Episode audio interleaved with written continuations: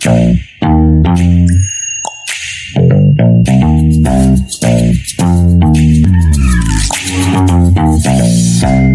auf. Der Podcast. Es ist saunervig, wenn jemand ins Intro quatscht, aber wer nicht saunervig ist, ist der Erik. Ich habe das Intro extra nochmal neu gestartet. Das heißt, äh, das können wir rausschneiden. Das weiß jetzt gar keiner, dass du da reingequatscht hast. Ja, aber ich habe jetzt irgendeinen Aufhänger gebraucht, der nicht ist. Hallo! Herzlich willkommen Herzlich zurück beim Mund auf. Eurem Feierabend-Podcast. Am Donnerstagabend mit dem Erik. Erik the Barrick und Matze the Katze sind heute für euch am Start. Wir werden heute Basic Talk machen. Das heißt, wir haben haben es ja schon mal angekündigt, dass wir dieses Jahr noch ein bisschen mehr über Basic Sachen auch reden möchten, weil ja diese Experten Talks manchmal doch sehr ins Detail abdriften. Und da haben wir gedacht, äh, Basic Sachen, da kennen wir uns aus. Basic, Basic, das sind wir nicht nur, das können wir auch gut rüberbringen. Und von dem her werden wir jetzt äh, ganz gezielt zu bestimmten Themen, mit denen wir, äh, zu denen wir mit Experten Interviews machen werden, wie es ja ihr es von uns gewohnt seid. Und davor werden wir aber eine Basic-Folge raushauen. Und jetzt starten wir los mit unserer Basic-Folge Sinuslift. Sinuslift. Wir haben ja schon mal eine, eine, eine unserer ersten Folgen ging schon so ein bisschen über den Sinuslift, war aber damals nicht so strukturiert, ne? Ja, war aber auch, weil wir natürlich noch nicht viel Erfahrung hatten. Ne? Jetzt Genau. haben wir mittlerweile ein paar Sinuslifts gemacht und deshalb haben wir jetzt auch nochmal ähm, den, den Tobias Schneider eingeladen. Tobi Schneider, der äh, mit uns in einem super Gespräch ähm, den Sinuslift durchgekaut hat. Hauptsächlich den externen, aber auch den internen. Und dazu wollen wir jetzt noch ein paar Worte verlieren, hauptsächlich. Genau, Matthias, was ist denn der Sinuslift? Der Was ist denn der Sinus? augmentative Verfahren in der Implantologie. Ähm, was der Sinus ist, der Sinus ist der Sinus maxillaris. Das ist quasi die Kieferhöhle.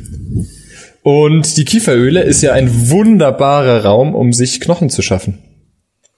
Oder um, um ein bisschen Knochen noch zu gewinnen, sich Raum zu schaffen.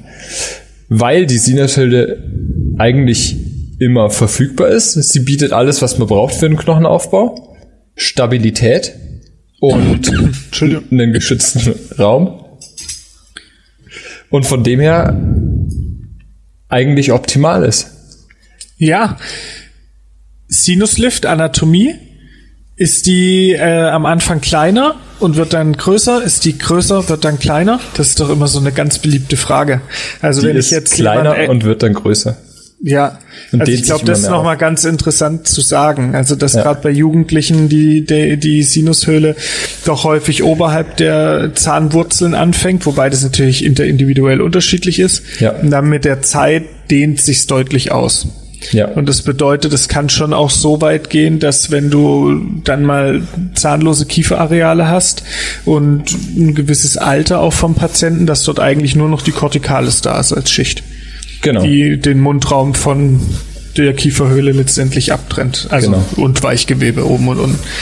Zusätzlich ist ja die Kieferhöhle nicht immer nur ein Raum, sondern die kann ja durchaus von Underwoodschen Septen durchzogen sein.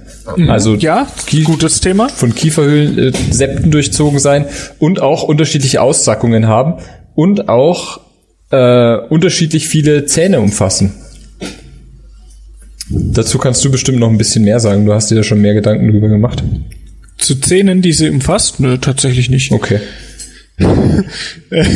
Ähm, Septen ist ganz interessant, weil Ja. das natürlich für einen Sinuslift dann äh, wirklich gut ist, wenn man es vorher weiß und auch operativ schwieriger Und wird. praktisch halt genau Auswirkungen hat, auf jeden Fall.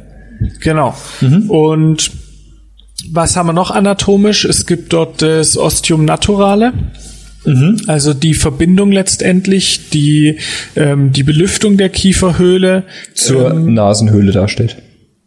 genau zu den Nasengängen, ja. Ja, In welchem Gang kommt's raus? mittleren. Mittlerer Nasengang. Meatus nasi medius. Medi medial, medius, ja, medius. Ja. ja. Genau, da kommt das raus und ich meine, das ist tatsächlich auch ein bisschen interessant, wenn du dann Kieferhöhlen-OPs machst. Was ja letztendlich beim Sinuslift automatisch eine Kieferhöhlen-OP auch ist, dass man das zumindest im Hinterkopf hat. Jetzt mhm. muss ich sagen, ist es meist beim Sinuslift nicht relevant, weil man den jetzt nicht verlegt, mhm. aber ich glaube, die Anatomie zu kennen ist schon mal ganz gut. Ich habe aber im Curriculum, lustigerweise, dass du es gerade sagst, fällt es mir wieder ein, ähm, einen Fall gesehen, da hat, äh, ist natürlich Alioloco und Sinuslift gemacht worden und der ist so krass aufgefüllt worden, dass der tatsächlich das aus dem äh, Nasi verlegt hat und der genau, Patient dadurch Schwierigkeiten bekommen hat. Also das gibt's anscheinend wirklich, ja. Ja, genau. Von dem her ist es schon keine zu unterschätzende äh, ja, anatomische Struktur. Genau, ich denke, dass das dann vor allem passiert, wenn es natürlich, wenn du blind den Sinuslift gemacht hast, irgendwo hochgehoben, ne? Mhm. Ohne so unter Sichtkontrolle, aber ähm, ist, glaube ich, für jetzt jeden, der sich das erste Mal mit der Kieferhöhle beschäftigt, nochmal ganz gut, das zu rekapitulieren. Mhm. Ähm, was ist noch immer interessant anatomisch in Regionen? Ähm, Blut und Nerven. Vor allem die Arteria äh, Jetzt bin ich Moment. gespannt, ob du es weißt. Ich komme gerade nicht drauf. Doch, Moment, Moment, ich weiß es. Das müssen wir rausschneiden. Das kam natürlich. Jetzt bis gerade eben wusste ich noch, ich habe für den ganzen Tag. Ach, äh, Arteria transversa sinus maxillaris, so heißt die. Das ist die Anastomose aus der Arteria infraorbitalis und der Arteria maxillaris superior posterior. Anastomose und die läuft in der fazialen Kieferhöhlenwand? Die kann in der fazialen kann in der fazialen Kieferhöhlenwand verlaufen. Oder? Im Weichgewebe oder, drunter oder? Weiß nicht, bildet das die immer eine Anastomose aus? Ich glaube, nee, nee, die gibt's nee, nicht immer. Die gibt's nicht immer, ne? Die gibt's nicht immer. Also, wenn dann an der fazialen Kiefer, oder sie kann an der fazialen Kieferhöhlenwand verlaufen, wo sie sonst verläuft, weiß ich nicht, dann interessiert es mich allerdings auch nicht. Genau. Aber das ist, glaube ich, schon ganz gut zu wissen. Also da läuft schon, kann eine Arterie langlaufen. Mhm. Wenn nicht, laufen da aber, und das kann ich aus Erfahrung sagen, auf jeden Fall ein paar Blutgefäße lang und das kann schon auch immer mal ein bisschen unangenehm bluten. Ja. Das heißt, ich würde aufgrund dessen immer nur einen Sinuslift operieren, wenn ich die Chance hätte, auch gewisse Blutstillung durchzuführen.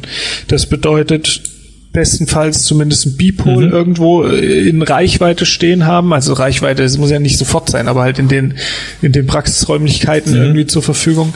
Oder halt Elektrotom oder so. Irgendwas, womit du notfalls mal ein größeres Gefäß veröden könntest okay. an der Stelle. Also sonst könnte ich wahrscheinlich nicht ruhig operieren. Wie machst du das? Dazu muss ich sagen, ich habe kein Bipol in der Praxis. Ich bin ja äh, auch kein, kein OC kein Oral Surgeon. Ja. Ähm, ich habe äh, da mit meinem Chef schon über, öfter drüber gesprochen, der auch schon mal den Fall hatte, dass ihm die Arterie eben eingerissen ist. Ja. Bei den, weiß nicht wie vielen Sinuslift, die er schon operiert hat, ist es, glaube ich, einmal passiert. Und der hat es halt dann Echt? durch Kompression gestillt bekommen. Mit was hat er dann komprimiert? Mit Wohin? der Pinzette.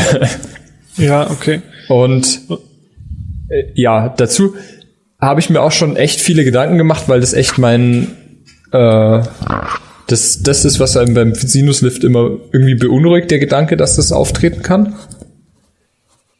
Ähm, natürlich haben wir ein Elektrotom da, das sich aufbauen lässt, relativ schnell zum Antikoagulieren. Ich hoffe, dass mir das nicht so schnell über den Weg läuft und der Gedanke, dass der Sinus ja so ein selbstlimitierender Raum ist, ist auch ein relativ beruhigender. Das heißt, irgendwann komprimiert sich das alles von selbst, ist natürlich eine unschöne Situation. Was sagst du als äh, Klinikmitarbeiter zu dem, zu dem Thema? Bei euch wird ja durchaus ein bisschen häufiger der Sinuslift operiert. Hm. Ich muss ehrlich sagen, ich habe ja jetzt auch überlegt, ich wurde jetzt ja von ein paar Kollegen gefragt und werde es dann auch irgendwann mal antreten, dass ich äh, dort in den Praxen ab und zu mal einen Sinuslift mache. Mhm. Also so von, von Kollegen, ob mhm. ich mal vorbeikomme, mhm. dort Sinuslift mit denen mhm. operiere und so. Mhm. Ähm, ich habe für mich entschieden, bevor ich das ohne Bipol mache, kaufe ich mir das privat. Das kostet okay. ja auch nicht so viel. Okay. Das sind 1000 bis 2000 Euro die Geräte, mhm. je nachdem welches du dir holst. Und dann bist du sicher. Also mhm. das nehme ich schon ab und zu. Aber ich glaube, wir schweifen schon ein bisschen in die Klinik ab, so basic-mäßig. Ja. Ähm, Müssen wir wieder zurückkehren. Ja. Interner versus externer Sinuslift. Fangen wir doch mal so an. Das ist doch, glaube ich, ganz Ja, interessant. vielleicht fangen wir noch, das können wir sofort machen, vielleicht So. fangen wir eine Stelle davor an. Was wird beim Sinuslift gemacht? Und zwar Okay. anatomisch haben wir noch nicht gesagt, dass in der Kieferhöhle Ja. die Schneidersche Membran ist, beziehungsweise die Kieferhöhlenschleimhaut. die nach unserem Experten Tobi Schneider bekannt ist. Grüße gehen raus. also die Schneidersche Membran, Kieferhöhlenschleimhaut, genau. Was ist das für ein Epithel nochmal? Respiratorisches Flimmerepithel oder? Weiß ich nicht. Das sind respiratorische Okay. Filme. Irgendwelche Zilien, die in, äh, in ständigen Bewegungen den Schleim zum Ostium nasi transportieren. Ja, so viel genau. kann ich dir noch Das- sagen. Die ist auf jeden Fall aus drei Schichten aufgebaut. Und mindestens eine perforierst du immer, wenn du einen Sinuslift machst. kann ich dir auch schon sagen. So viel Studienwissen kann ich einbringen. Okay. Auf jeden Fall ist der Gedanke, dass du diese Membrane eben abhältst, abhebst, die möglichst intakt lässt Ja. und dir sozusagen dadurch einen Raum schaffst, in den du, ähm, wissen wir von schönen Instagram-Posts vom Ike Schiegnitz, noch nicht mal äh, was einfüllen musst, sondern den einfach nur stabilisieren musst, den Raum. Und dadurch eher, dir eben genug Platz schaffst, äh, dass das Ganze verknöchert mit der Zeit. Das ist Ja, der Gedanke.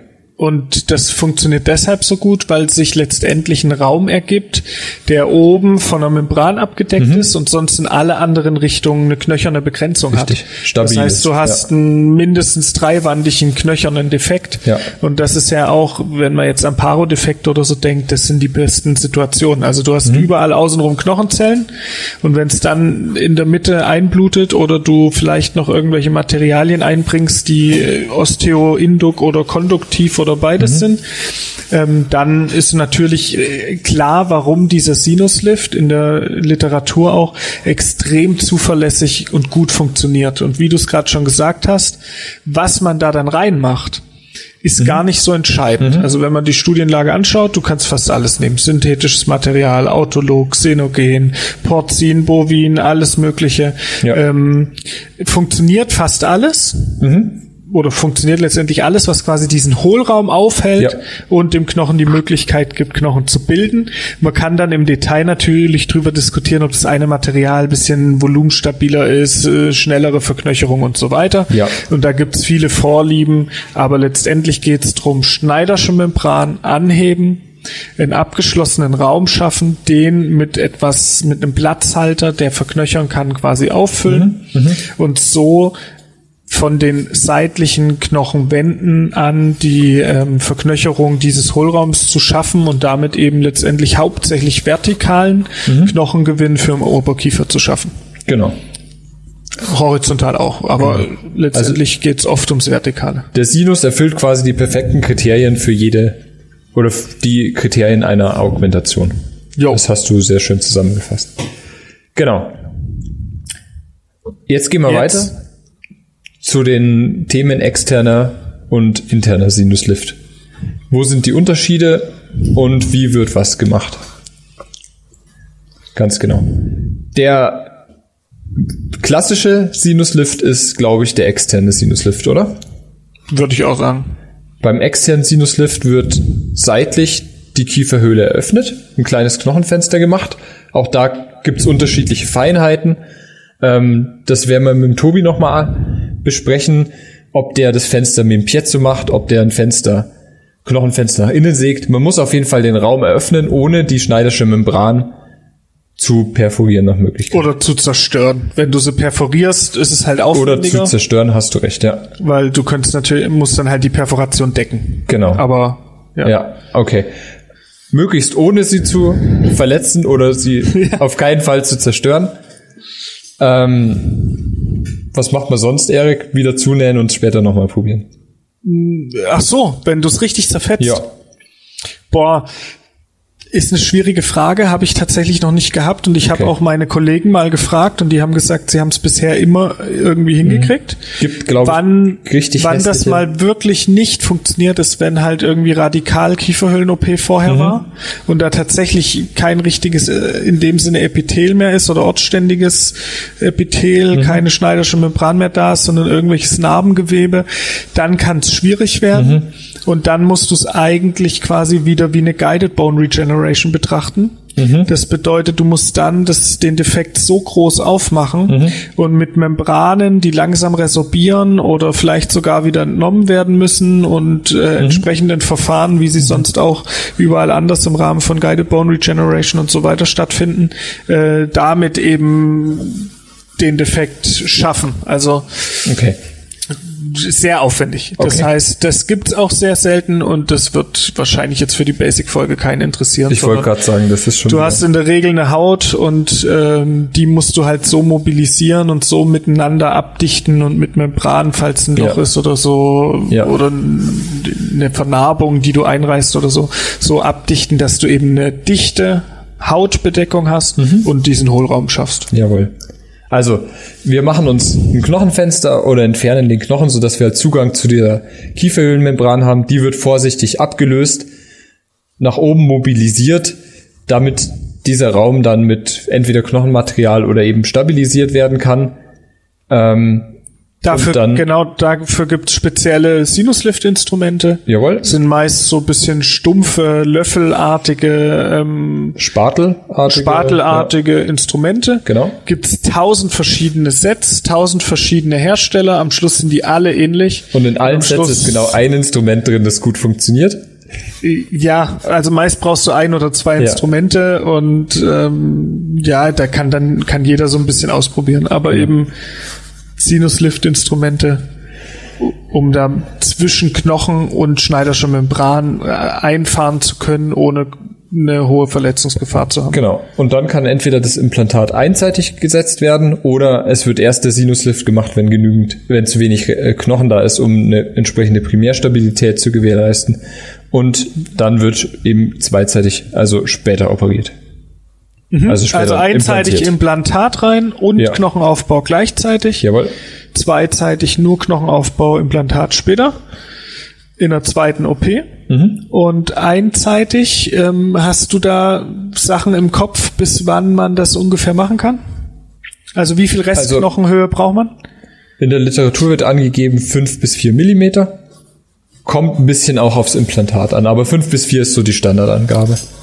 Genau, ist die Standardangabe. Okay, Ja. Hängt voll von deinem Implantatsystem Genau. ab. Wenn du ein Astra-Implantat hast oder irgendwas, was oben ein Mikrogewinde hat, kriegst du es vielleicht auch mit weniger Knochenhöhe, Oder mit zwei Millimeter noch oder hin. dieses Ja, das genau. neue Konisch Straumann beispielsweise.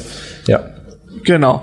Ähm, wichtig ist halt, du musst eine Primärstabilität hinbekommen. Mhm. Das heißt, das Implantat muss möglichst ruhig da schon auf jeden Fall stabil drinne sein Ja. und deshalb spricht man in der Regel von vier oder fünf Millimetern Restknochenhöhe, Ja. sonst eher zweizeitig tendenziell. Wie lange lässt es abheilen? Unterschiedlich kommt aufs augmentierte Material Mhm. an. Also d- da gehen die Meinungen auseinander zwischen drei und neun Monaten. Ich habe standardmäßig fünf oder sechs. Okay. Und das hängt davon ab, wie groß das Volumen ist, was ich augmentiere Mhm. und wie regenerativ ich den Patient einschätze, so blöd das klingt. Mhm. Das heißt, bei älteren Omis lasse ich halt Faktor. sechs Monate Ja. Mhm. einheilen und beim 32-jährigen Sportler äh, mache ich eher die fünf und wahrscheinlich könnte ich sogar früher rein. Ähm, ich mache nicht so viel Autolog, muss man dazu sagen. Ich bin so klassische oralchirurgische Praxis, das heißt einfach Xenogen, Bovin, Bios rein. Augment, äh, und das dauert halt dann länger, bis das Knochen ist, muss man wirklich sagen. Ja, auf jeden Also Fall. es dauert deutlich länger. Wenn du das Autolog machst, das ist das, was die ganze Kuri-Schule Mhm. immer so ein bisschen äh, postuliert, dann kannst du wohl angeblich manchmal nach drei Monaten schon äh, die volle Verknöcherung haben. Würde ich wahrscheinlich auch nicht machen. Okay. Alles klar. So, und dann haben wir noch Intern. den internen Sinuslift. Genau. Bei wie viel Restknochenangebot machst du den? Also mit dem internen schaffst du es anzuheben, laut äh, Studienlage so um die vier Millimeter, manche sagen vielleicht auch sechs, also so vier bis sechs Millimeter, viel mehr lässt sich reproduzierbar damit nicht unbedingt machen, wobei es viele neue Systeme gibt. Da werden uns bestimmt ein paar, die das hören, dann auch auf die Finger klopfen äh, und viele Systeme auch viel suggerieren, aber so einfach mal die Basics, die einem beigebracht werden, du kannst so vier bis sechs Millimeter aufbauen. Und dann mache ich eigentlich intern davon abhängig, ob mir diese vier bis sechs Millimeter reichen, um äh, ein lang genuges, ideales Implantat an der Stelle zu inserieren. Und wenn mir es reicht, dann kann ich überlegen, ob ich es intern mache. Genau. Wenn mir es nicht reicht, nicht. Ähm, dann mache ich es extern. Und lieber, ich, ich bin dann eh der Typ, lieber ich sehe es und hab's kontrolliert, als äh, ich gehe da irgendwo an die Grenzen. Weil intern bedeutet, wir machen ein Bohrloch fürs Implantat. In der Regel bohrt man das Bohrloch, äh, also manche sagen nach Gefühl, äh, manche sagen, du musst es vorher mal ausgemessen haben. Im besten Fall hast du ein DVT und bohrst so bis zwei Millimeter vor der Stelle, wo du jetzt äh, erwartungsgemäß den Knochen perforieren würdest oder der Knochen zu Ende ist. Und dann gibt's spezielle Osteotome, die so geformt sind wie die einzelnen Bohrer in der Regel vom Implantat, aber da kannst du tausend verschiedene Systeme kombinieren. Ähm, und mit diesen stumpfen Osteotomen fängst du dann an zu klopfen, zu hämmern mit einem Hammer. Und dein Ziel ist es, diesen letzten unteren knöchernen Teil aufzubrechen, anzuheben, mu- zu mobilisieren und damit automatisch die Schneidersche Membran mit anzuheben, den Hohlraum aufzuspannen, von dem wir vorhin geredet haben. Und dann muss man das auch nicht in dem Sinne augmentieren und die, der klassische interne Sinuslift hat auch nicht vor, dort irgendwie was einzubringen, sondern einfach diesen Hohlraum aufzuhalten, das Implantat einzusetzen, das ja dann letztendlich diese Knochenschale auch an dieser Stelle hält, dadurch auch diese Wölbung der Membran hält und dann blutet es dort in diesen Hohlraum ein und mit der Zeit wird's Knochen. Das ist der Gedanke dahinter. Also quasi ein äh, Sinuslift ohne das seitliche Fenster direkt vom Kieferkamm aus. Ja, Aber genau. natürlich wieder die gleichen Prinzipien. Durch dein Implantatbohrloch quasi letztendlich. Genau. Und äh, da ist es in meinen Augen eben so, wenn du viel aufbauen möchtest, dann wird eben diese Spitze, die du da nach oben treibst, bei einem einzelnen Implantat sehr scharf. Genau. Und wenn du dir diese Implantate dann zufälligerweise nach langer Zeit mal im DVT anschaust, dann siehst du auch, dass da schon Knochen entstanden ist, aber oft nicht bis ganz an die Spitze von dem Implantat, weil einfach diese Membran zu spitz oder anliegt. Genau. Wenn du jetzt mehrere Implantate nebeneinander setzt und du quasi über eine breitere Fläche an mehreren Stellen diese Bohrlöcher hast und mehrmals nach oben klopfst, dann kriegst du auch so eine flächigere Anhebung der Membran hin. Dann kannst du es, glaube ich, auch wieder ein bisschen noch besser oder noch mehr intern lösen als äh, extern. Weil du eben auch zwischen den Bohrlöchern die am Boden verankerte Membran so ein bisschen mit mobilisieren kannst. Aber ist ein guter Gedanke, habe ich noch gar nicht Und da gibt's nachgedacht. tausend Systeme dazu, die dann mit Wasserspülung, mit äh, Ultraschall, manche, Ja. ich glaube, es gab auch so ein Ballonsystem, Ja. das du einbringst und durch den Ballon quasi dann blind in der Kieferhöhle das aufbläst und dadurch quasi die Membran anhebst. Mhm. Ähm, mein Eindruck ist zu allen äh, Systemen, die es gibt, eigentlich, dass es ein bisschen unkontrollierbarer ist. Ne? Du weißt nie, hast du die Membran nicht doch irgendwo perforiert. Es ist natürlich der chirurgisch elegante Weg und der Patient dankt's ein. Weil das ist natürlich ein anderer chirurgischer Aufwand. Magst du ganz kurz dein Mikro ein bisschen näher wieder hin tun? Ja, Du so, bist ein bisschen leise geworden, genau. so besser? Ja, ja sehr gut. Ähm, noch ein Gedanke zur klassischen Technik. Viele sagen halt, dass das Klopfen dem Patienten sehr unangenehm ist und der kommt nie wieder. Weiß ich nicht, ob das so der Fall ist. Ein schöner Nebeneffekt ist halt, dass du den Knochen gleich ein bisschen kondensierst und mit nach oben treiben kannst. Und ja, da gibt's unterschiedliche Systeme mit unterschiedlichen Bohrern, die alle relativ ähnlich funktionieren. Die treiben so ein bisschen den Knochen vor sich her, die sch- schneiden nur apikal sozusagen. Und der Gedanke ist, dass man dadurch die Membran nicht perforieren kann, aber trotzdem sich das Bohrloch schafft. Und dann Meinst halt, du, die schneiden apikal nicht oder dass sie gerade nur apikal schneiden? die schneiden gerade nur apikal, ja, aber nicht, Okay. also und nehmen dadurch den Knochen mit und durch diesen Knochen perforieren die die Membran nicht, sondern treiben Ah, nur den Knochen ah, nach okay. oben. So meine ich das. Also Verstehe. Ja. Und dann gibt's halt unterschiedliche Möglichkeiten, das mit einem Wasser, also einen, einen hydraulischen Sinuslift sozusagen zu machen, was dann für den Patienten angenehmer sein muss. Stell, habe ich noch nicht gemacht, Ich auch nicht. Kenne auch Ähm, keinen, der es macht. stelle ich mir aber ein bisschen unkontrollierbarer vor. Ich finde internen Sinuslift generell unkontrollierbarer und auch alle, mit denen ich rede, ist einfach so. Also alle, die ein bisschen Chirurgie machen, sagen, das kannst du machen. Ähm, und zwar immer dann, wenn du weißt, dass die Restknochenstärke auch ausreichen würde, dass das Implantat hält.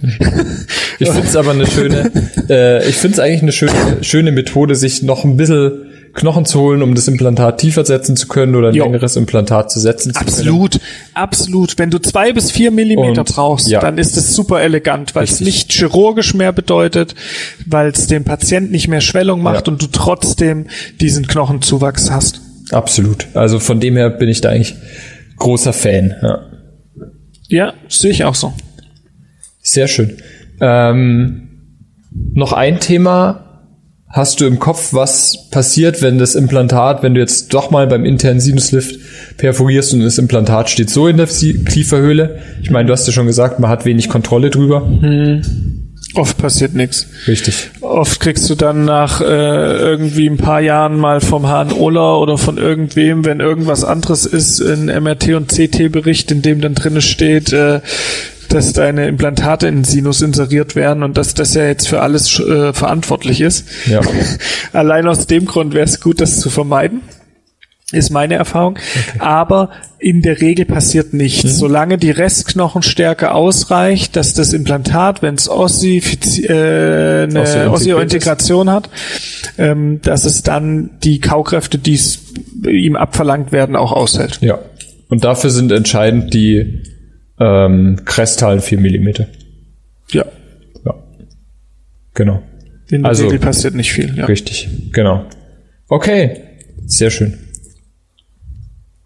Das sind eigentlich Basics, ne? Jetzt wäre es interessant, also wenn ihr uns zuhört und sagt, okay, da gibt es so ein paar Fragen, die ich mir schon immer mal gefragt habe, was Sinuslift angeht, dann lasst es uns wissen. Wir beantworten es gern bei einer der nächsten Folgen mit.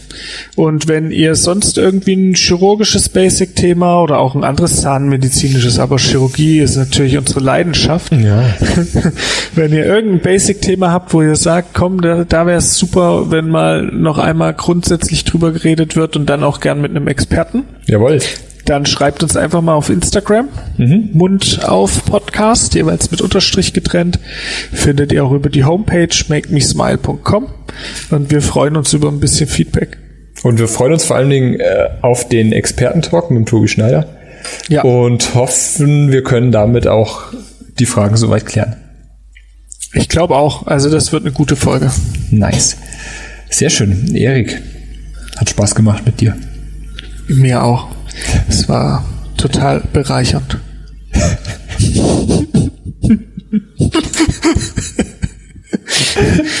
Hier, pass auf, ich habe noch eine andere Fa Kategorie. Eieiei.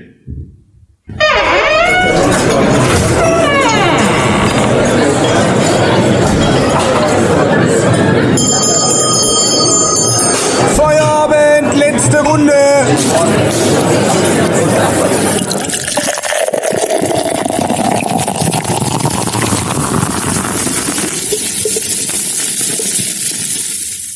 Das hört sich bereichernd an für mich.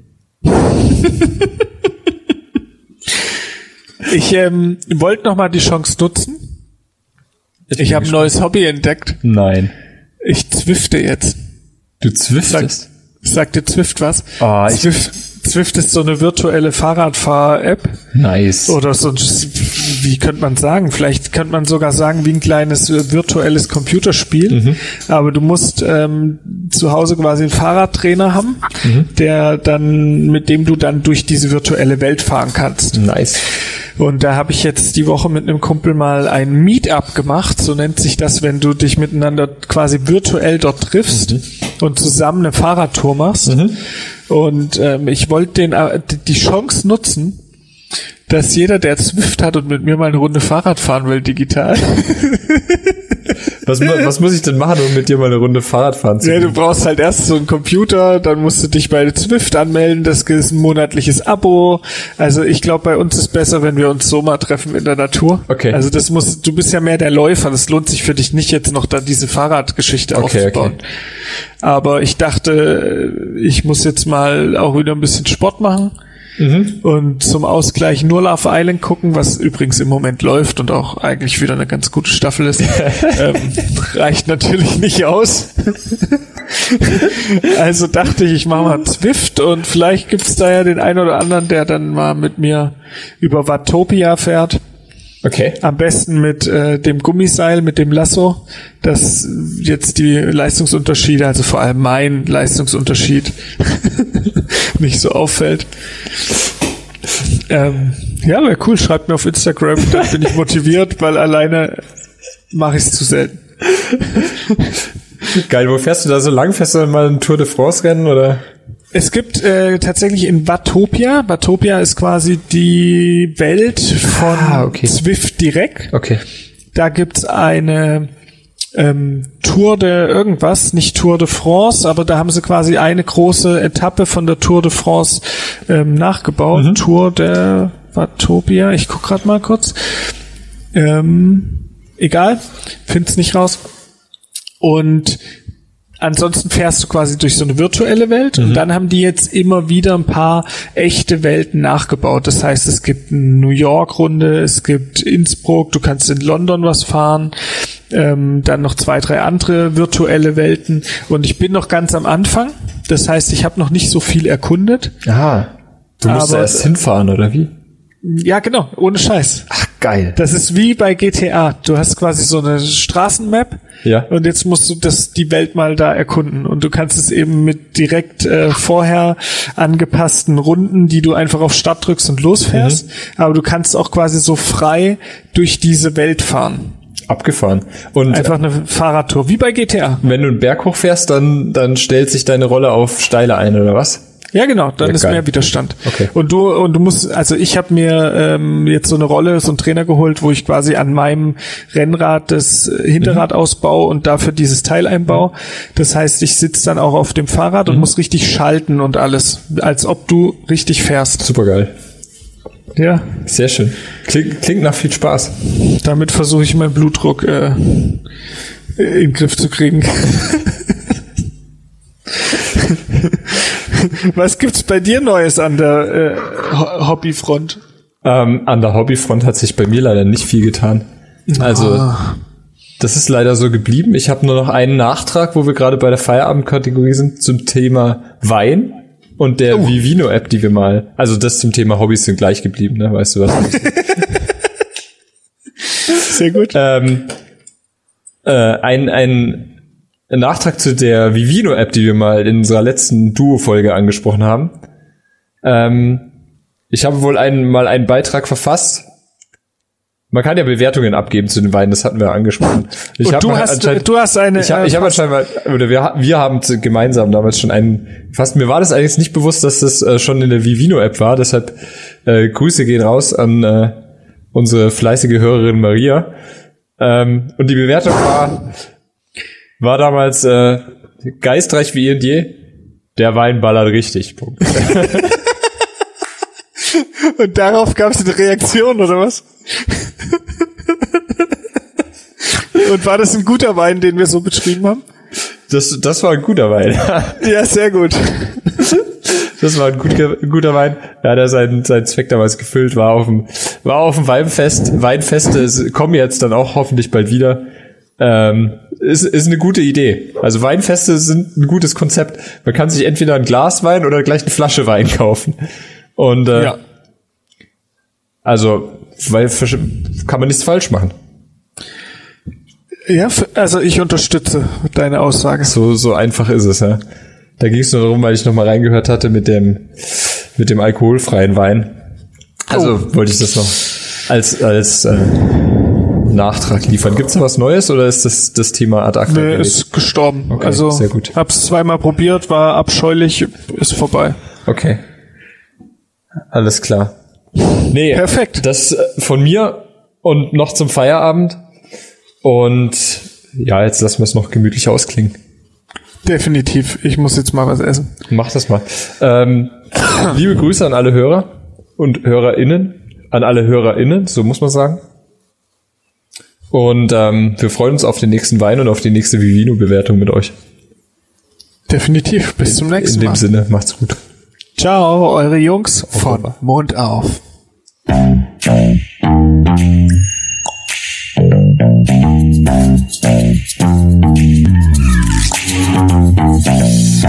Mund auf. Der Podcast. Schau doch mal bei Instagram vorbei.